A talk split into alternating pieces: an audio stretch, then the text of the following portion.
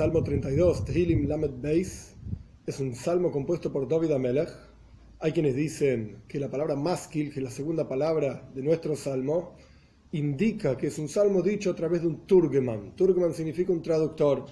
Hay quienes dicen también que esta segunda palabra maskil viene de la palabra seigel, intelecto, por cuanto en el versículo 8 se dice askiljo, voy a hacerte sabio, voy a indicarte, iluminarte. Entonces el salmo empieza con maskil. ¿Y qué tiene que ver maskil y askilja con intelecto? Porque la palabra seigel en hebreo significa intelecto, racionalidad. Entonces el salmo se llama maskil para que entiendas y seas racional, por así decir. Y hay quienes dicen que maskil es una de las diez palabras, como ya hablamos en la, introducción de los salmos, sobre cómo están expresados los salmos, un tipo de melodía o incluso algún tipo de instrumento que no son conocidos hoy en día. Sea como fuere, es un salmo que gira en torno al concepto del pecado y al concepto de la vidui, del vidui. Vidui significa confesión, la confesión. Uno debe confesar sus pecados a Dios, porque es el único que puede perdonar los pecados de la persona. No existe la confesión a otra persona, etcétera, existe solamente la confesión a Dios. Ahora bien, en este salmo vamos a ver varias veces que el rey David menciona que él es pecador y sabemos que él no pecó. Hay toda una historia con Bathsheba que va a ser explicada en su momento en el Salmo 51. Pero ¿De qué está hablando aquí de pecados? El Ibn Ezra, uno de los comentaristas principales, presenta esta pregunta, ¿de qué está hablando David Amelech? Y responde de dos formas diferentes. Una respuesta es que en realidad él pecó sin intención frente a las personas, pero no frente a Dios. O sea, la intención de él siempre fue buena y él siempre intentó y siempre su corazón está pleno y lleno con Dios, digamos, pero frente a las personas cometió errores sin intención. Y de estos pecados él está confesándose en este salmo y en otros salmos donde habla del mismo tema. Y otra respuesta que le ofrece, que le escuchó, así dice, que hay quienes dicen que en realidad es el rey David hablando por otros. A él no le satisface esa respuesta, porque en muchos lugares dice, pues yo hay mis pecados, mi pecado siempre está frente a mí. Pero es interesante que en la liturgia judía David Amelech se conoce como Neim Zmiris Israel, lo más deleitoso, lo más placentero de los cánticos del pueblo judío, en donde el rey David, muchos de sus cánticos, los dijo en realidad para que otros sepan cómo confesarse frente a Dios, para que otros sepan cómo pedirle a Dios, suplicarle a Dios, agradecerle a Dios, alabarlo a Dios, etc. No por él mismo, sino en aras de todo, Neim Zmires Israel, de todo el pueblo judío, y en la práctica de todos los seres humanos, para que sepamos cómo dirigirnos hacia Dios. Vamos a comenzar. Aleph. Le David maskil, Ashley pesha, que soy Por David un maskil, como ya expliqué en la introducción, dichoso es la persona, Ashley, dichosa la persona, Nesui pesha, que es perdonado su pecado, que soy que es oculto su pecado, no oculto porque peca en forma oculta, Dios libre y guarde lo que estoy diciendo, sino que hizo chuva, se arrepintió de su pecado y por lo tanto está como cubierto, tapado, no existe más. Entre paréntesis, está una discusión alágica, legal, ¿qué significa chuva? Ahora no es el momento adecuado para toda la explicación de arrepentimiento, de acercamiento a Dios, pero el punto es que la el núcleo de chuva es dejar el pecado, o sea, dejar el pecado de lado, no hacerlo más a futuro. Hay otras opiniones que dicen que el núcleo de chuva es vidu y justamente la confesión, reconocer frente a Dios que uno hizo esto y aquello que está mal. Son dos opiniones sobre cómo se toma, qué significa chuva al respecto de pecados. Cerramos paréntesis. ¿Veis?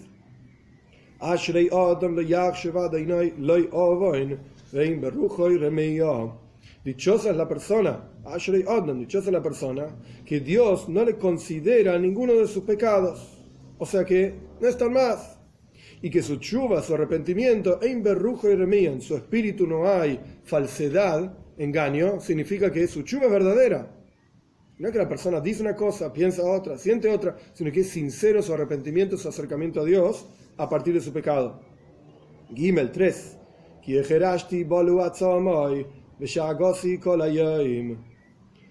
Porque estuve en silencio. Ahora vamos a ver dos explicaciones. Por lo tanto, se pudrieron mis huesos en mis gemidos, en mis súplicas, en mis llantos. Shaiga literalmente es el rugido de un león. Shaiga Sarie es el grito. todo el día estuve sintiendo este gemido, este grito, este rugido, etcétera, en mi interior, y estuve llorando y pidiéndole a Dios. Entonces me puse en silencio y se pudrieron mis huesos. ¿Qué significa estuve en silencio? Rashi explica en el momento en que me silencié de confesar mis pecados, o sea, cuando dejé de confesar mis pecados y no lo hice, tuve un pecado y no lo confesé, entonces se pudrieron mis huesos en mi interior, me sentí extremadamente mal. Otros explican, cuando hice silencio y pude meditar sobre mis acciones y me di cuenta de las cosas erróneas que hice en mi vida, y me sentí extremadamente mal por ser consciente de aquellas cosas malas que hice. Dale, cuatro.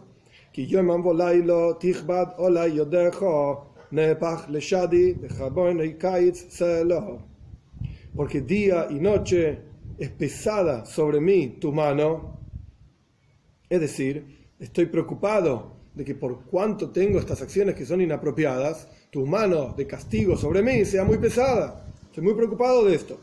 Y a partir de esa preocupación, se transformó mi, Leshadi literalmente significa la humedad. La persona tiene agua, está hidratado, se secó, se transformó toda esa humedad, la jlujis, dicen los comentaristas, la humedad de la persona, se transformó en jarbona y kites, en la sequedad del verano, cuando el verano es muy fuerte, por lo tanto genera que esté todo seco en la tierra, etc., se transformó mi hidratación, mi humedad, mi ser, por así decir, en sequedad total, Sela. Sela puede ser por siempre, Sela puede ser, como decía el Ratak en un salmo anterior, que en ese momento había que elevar la voz en el cántico.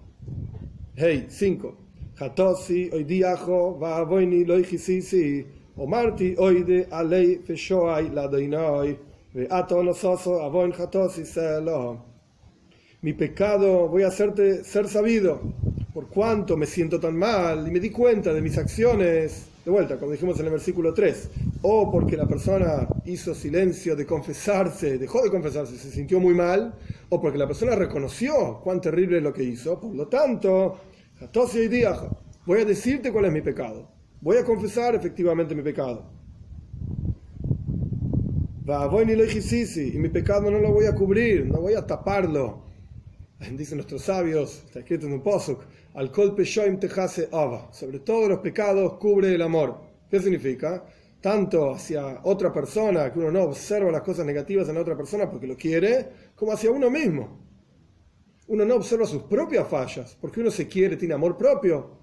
Entonces, aquí el rey David está diciendo justamente lo, opuesto. La actitud correcta, cuando uno reconoce que hizo algo que no está bien, es jatosia y diaja. Dios, te voy a decir a ti cuál es mi pecado. No porque Dios necesite que le digan, Dios sabe todo. La cuestión es una concientización personal. Cuando la persona confesa a Dios, uno se da cuenta de lo grave que es lo que hizo, la lejanía de Dios que generó esta cosa que hizo. Y dije, o Marti, oide, voy a reconocer a la Hashem, voy a reconocer sobre mis pecados a Dios. Y tú, le dice a Dios, por así decir, hablando, has perdonado, os perdonarás los pecados que yo he hecho por siempre, cela o elevar la voz, etc. Vov, 6. Al zois ispalel kol chosid elecho leis metzoy rak le sheitev maim rabim eilav lo. Y justamente sobre esto, al zois, sobre esto debe rezar todo piadoso hacia ti, le eis metzoy, en un momento en que encuentra que su corazón, metzoy literalmente quiere decir encuentra, los comentaristas dicen qué significa leéis metzoy en un momento de encuentro, cuando una persona encuentra que su corazón está preparado para hacer chuva, entonces esto es lo que debe rezar todo piadoso. Es decir, que su corazón sea pleno para hacer chuva y pueda realmente reconocer y confesar, etc. Solo, rak, solo, traducción literal, de Sheitev Maim Rabim, un río cuando fluye y lleva todo por, por delante, inunda todo y arrastra todo esto, Sheitev Maim Rabim este es el arrastrado, por así decir, del el fluido de aguas turbulentas y muchas aguas, que hacia él no lleguen. Esta es la traducción literal. Pero ¿qué es, qué es lo que está diciendo? La persona tiene que rezar, perdón, en un momento en que sabe que va a hacer chuva, encuentra su pecado, etc., debe rezar hacia Dios, que todo aquello que le venga, todo aquello que le ocurra como castigo, por así decir, sufrimientos por cuanto pecó, no sean no sean terribles, y no acabe con su vida, por así decir, no sea insoportable. Pero nunca debe rezar que no le venga nada de sufrimientos. O sea, la persona tiene que reconocer que hizo algo que está mal y es mejor expiar aquella cosa que uno hizo que está mal en este mundo, en vida material, alma dentro de un cuerpo, que en el mundo por venir. Incluso Ramban Nachmanides menciona al respecto de los sufrimientos de Ioif, uno de los últimos libros del Tanaj, que los sufrimientos de Ioif durante 70 años son incomparablemente inferiores a un instante en el Gehinnom, a un instante en el lugar en donde la persona se refina y purifica de todas aquellas cosas que hizo mal para después entrar en el Ganeiden. En el paraíso, tras la muerte, uno pasa por un proceso de purificación y después, como si fuese un purgatorio, y después entra en el Ganeiden, en el paraíso. Los sufrimientos de Iob, 70 años, que tuvo cosas terribles que le ocurrieron, etc., no son nada comparables con este refinamiento. Entonces la persona no debe rezar a mí no me pase nada, no quiero sufrir nada. No. Todo este Shetev Maim Rabim, todo este fluido de aguas turbulentas, etc., que hacia él no lleguen, no reces esto. No pidas esto. Zain 7.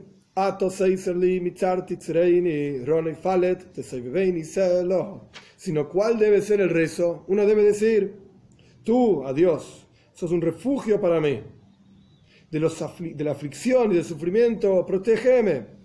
Rona y Falet, cánticos de salvación y redención, te se y cela, me rodeen por siempre. Esto es lo que uno debe pedir. Pero no, no sufrir absolutamente nada. El sufrimiento es parte de la limpieza, por así decir, es parte de la expiación de los pecados. Ges 8. Y aquí como que David Amelech en este versículo, como mencionamos al comienzo, dice, Skiljo, voy a hacerte ser sabio voy a indicarte cómo es, como que le está hablando a alguien diciéndole, esto es lo que tienes que hacer.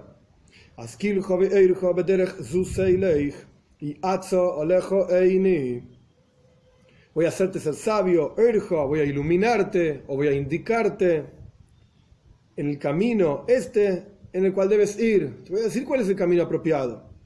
Y Atzo, te voy a dar un consejo sobre ti, Eini, mis ojos, es decir, de aquello que yo vi en la vida con toda mi experiencia, te voy a dar un buen consejo. Test 9. Al tío Jesús Keferet en joven, bemesek boresen edioy libloim, valkeroi velejo. ¿Cuál es el consejo? No seas como un caballo, como una mula, ein joven, que no entienden. El caballo, la mula, no sabe si uno se acerca para hacerle el bien, se acerca para hacerle el mal. Esto es una comparación, ahora vamos a ver un ratito, más detalle, pero es una comparación con lo que dijimos anteriormente. Si la persona reza para que no le ocurra ningún sufrimiento, la persona está asumiendo que los sufrimientos son algo malo. Y no se está dando cuenta que es Asher que a quien ama a Dios lo reprende. Si un padre se importa con lo que le pasa a un hijo, entonces lo va a reprender. Para que ese hijo ande en el camino correcto, recto, si al padre no le importa nada, un padre anormal, que no le importa lo que pasa con el hijo, más sí, que haga lo que quiera. ¿Qué problema hay? ¿Que le vaya mal? Entonces, aquí lo que está diciendo David Amelech, no seas como un caballo, como una mula, que no se da cuenta cuando se le acercan si es para hacerle el bien o si es para hacerle el mal. ¿Cómo lo dice? O sea, los sufrimientos vienen para hacer el bien a la persona, desde Dios hacia la persona, o los sufrimientos vienen porque Dios me quiere castigar o por lo que sea. No pienses así. No seas como el caballo y como la mula, que no entienden. ¿Qué pasa? ¿Cómo te das cuenta que no entienden cuando uno se acerca si es para hacer el bien o para hacer el mal? Borresen, estos son los del arnés y todas las, las cuerdas y cosas que se ponen el caballo, la mula, en la cabeza, en la cara principalmente. Libloim, hay que, Libloim, hay que cerrarle la boca cuando uno se acerca a ponerle todo ese arnés, que en realidad es para embellecer al caballo a la mula y para ayudarle a guiarlo en el buen camino, uno, Edio y Liblom debe cerrarle la boca al ponerle todas esas cuerdas, y lejos, no vaya a ser que se acerque a vos ese caballo y te termine mordiendo. Ese caballo uno se acerca para hacerle un favor, para hacer que sea más lindo el caballo, para guiarlo por el camino adecuado y el caballo te muerde. No seas como un caballo, como una mula. No te quejes, por así decir, de los sufrimientos que Dios envía para expiar los pecados. Yud 10.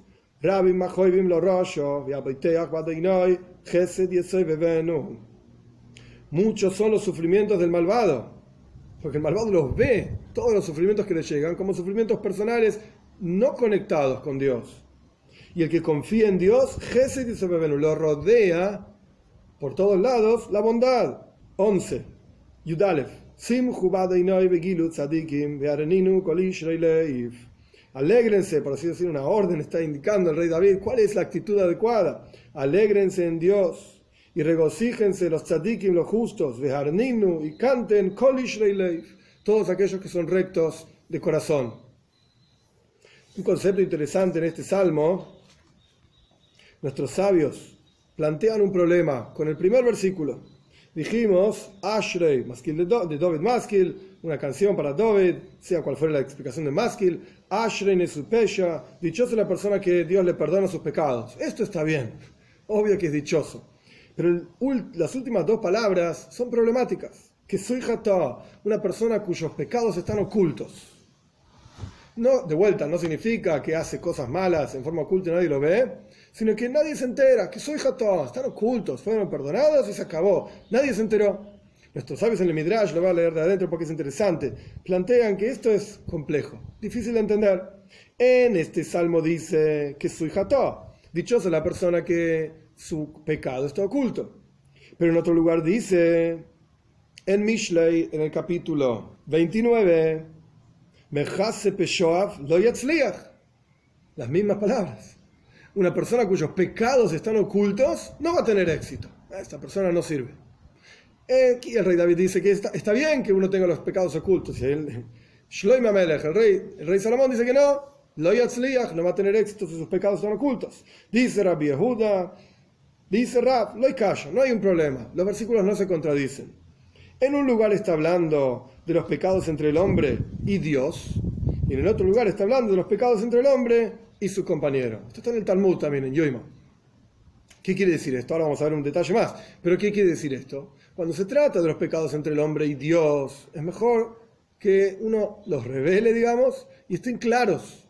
Y uno pueda confesarlos, ser consciente de ellos y que se sepan. Pero cuando se trata de los pecados entre el hombre y su compañero, si uno va a revelar lo que hizo, puede ser que el otro tenga vergüenza. Puede ser que el otro la pase mal. Entonces mejor que su jata, mejor que esté oculto. Por eso, cuando el rey David dice que esté oculto, se refiere a los pecados entre el hombre y su compañero y su prójimo. Cuando el rey Salomón dice que quien tiene los pecados ocultos, lo no va a tener éxito, esto es entre el hombre y Dios.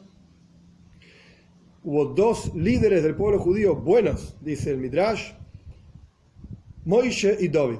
Al respecto de Moishe Rabbeinu, la Toira dice, como que Moishe dijo, que sea escrito mi pecado, entre comillas, como está escrito, cada vez que Dios indica en la Toira que Moishe Rabbeinu no va a entrar en Eretz Israel, aclara por qué no va a entrar por cuanto Moishe y Aaron no hicieron una santificación del nombre de Dios en público en un caso Meimeriba, cuando hubo que hablarle a la piedra y ellos le golpearon a la piedra, etc., esa es la razón por la cual no entran en Eretz Israel. Y está claro escrito en la Torah más de una vez. ¿Por qué? Para que todo el mundo sepa. Para que todo el mundo sepa que esta es la única razón por la cual Moishe no está entrando en Israel y no por alguna otra cuestión. Entonces, es un pecado entre el hombre y Dios, Kiddush Hashem, santificación del nombre de Dios, y Moishe Rabbeinu pidió que sea escrito en la Torah, que esté claro que esta es la razón por la cual yo no entro en Eretz Israel. David, por el otro lado, dijo que no sea escrito mi pecado. Como está escrito, Ashrei soy Pesha. Dichosa la persona cuyo pecado está oculto. En la práctica, de vuelta, son dos cuestiones entre el hombre y Dios y entre el hombre y su prójimo. Que tengamos el el mérito de no tener ningún tipo de pecado, ningún tipo de pecado intencional, Dios libre y guarde, sin intención tampoco como pide el rey David mismo, aquellas cosas que hice sin querer, mi ¿quién se va a dar cuenta? Ministerios Nakeini de las cosas que hice incluso yo sin darme cuenta. Nakeini, limpiame, que no tengamos ningún tipo de pecados y que esto acelere el hecho de que no tenemos pecados y cuando tenemos un pecado lo, lo confesamos a Dios, esto acelere la venida de Moshiach pronto en nuestros días.